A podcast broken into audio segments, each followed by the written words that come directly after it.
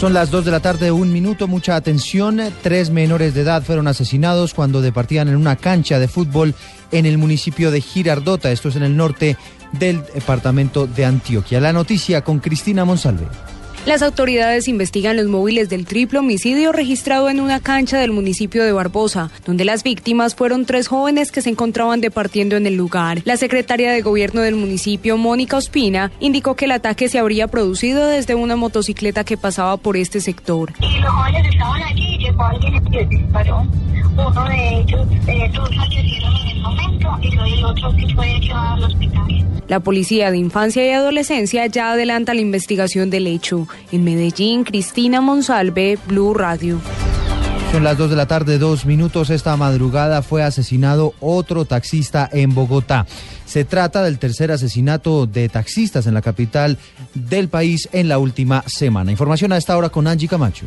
Buenas tardes. Oscar Castañeda, 33 años de edad, es el taxista que esta madrugada fue asesinado luego de transportar a dos pasajeros que una vez llegan a su destino lo despojan de su producido. El hombre alcanza a llamar a unos compañeros y se dan a perseguir a estos ladrones. Luego, el taxista decide meterse en un cañaduzal donde se encuentra directamente con uno de ellos y es allí cuando le propinan un disparo. Esto fue lo que nos contó uno de los taxistas que lo acompañampañaban. Lo único que me di cuenta fue que mi compañero se metió, digo que había un ladrón en, ese- en esa maleza se metió y entonces él se, no sé si se confió y, eh, encontró al, al ladrón y entonces sacó el arma y él dijo péguemelo. Cuando el ladrón le pegó el tiro, y ahí pues fue ya llegó la policía y pues no se trajo muy rápido al, al, a Oscar. Denuncian los voceros de taxistas que esta semana ya son tres los conductores que han sido atacados. Uno de ellos la semana pasada murió en Ciudad Bolívar, otro de ellos se encuentra gravemente herido en el hospital de Tunjuelito y le han pedido a las autoridades que se refuercen los operativos de control, especialmente en horas de la madrugada. Angie Camacho, Blue Radio.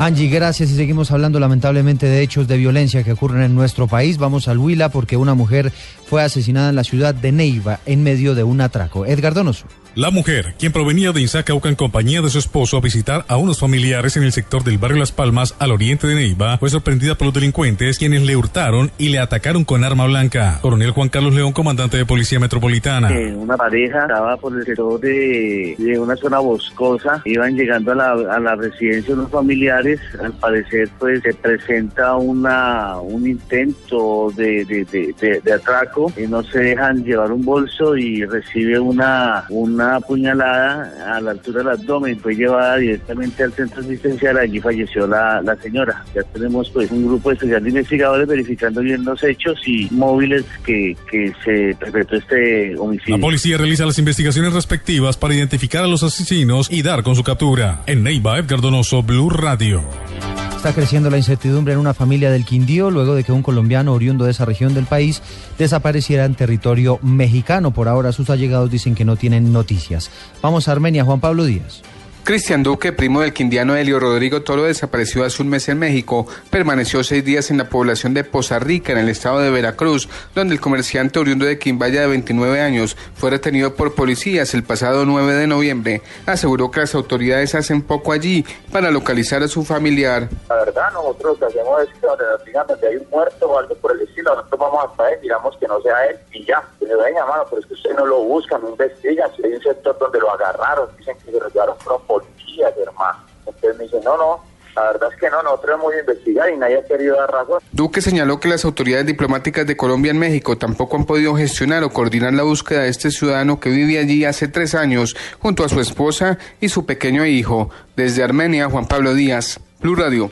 Hablamos ahora de información internacional. Lilian Tintori y María Corina Machado, dos de las voceras de la oposición en el vecino país, le enviaron una carta de agradecimiento al expresidente Andrés Pastrana y a la comisión de exmandatarios, agradeciendo su rol en las elecciones parlamentarias.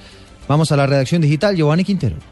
Buenas tardes. El expresidente Andrés Pastrana publicó en su cuenta de Twitter dos cartas que le enviaron Lilian Tintori y la exdiputada María Corina Machado para agradecerle por su trabajo en las elecciones en Venezuela. La esposa del líder opositor Leopoldo López le dice a Pastrana que el resultado de las elecciones del 6 de diciembre no hubiera sido posible sin la presencia de los expresidentes que acompañaron el proceso electoral y además afirma que le da la palabra de que trabajará con responsabilidad en el rescate de las instituciones. Mientras tanto, María Corina Machado afirma lo siguiente: tenemos la seguridad de que no estamos solos. Le ruego mantenerse atento al desarrollo de los acontecimientos y a la crisis humanitaria que estamos padeciendo. Giovanni Quintero, Blue Radio. Dos de la tarde, seis minutos. Giovanni, gracias. Hablamos ahora de deportes. Adrián Ramos marcó gol en la Liga Alemana y se acaba de confirmar que James Rodríguez será titular esta tarde con el Real Madrid. Novedades del mundo deportivo con Giovanna Quintero. El colombiano Adrián Ramos marcó el cuarto gol del Borussia Dortmund ante el en la Bundesliga, partido que fue ganado por el equipo del jugador colombiano 4 por 1. Y a esta hora el delantero colombiano Teófilo Gutiérrez es titular con el Sporting de Lisboa, que se mide al Moreirense, mientras que Freddy Montero es alternativa para el Sporting. Entre tanto, en España, Rafa Benítez ha convocado como titular a James Rodríguez para el partido entre el Real Madrid y el Villarreal. El juego entre esos dos equipos será a las 2.30 de la tarde y a las 2 y 45 en el fútbol de Italia en la Serie A, Juan Guillermo Cuadrado será titular con la Juventus que recibe a la Fiorentina. Joana Quintero, Blue Radio. Noticias contra reloj en Blue Radio. Dos de la tarde, siete minutos. Noticia en desarrollo. El ejército colombiano incautó 36 kilos de morfina perteneciente al ELN en zona rural del municipio de El Tablón de Gómez. Esto es en el departamento de Nariño. Otra noticia en desarrollo, la policía colombiana desarticuló en Barranquilla una organización delincuencial que inescrupulosamente adulteraba, alteraba y comercializaba medicamentos para tratar diversas enfermedades. Ocho personas fueron capturadas. Y la cifra del momento tiene que ver con el video de la canción Ginza del artista colombiano J Balvin que alcanzó un billón de visitas en la red social YouTube.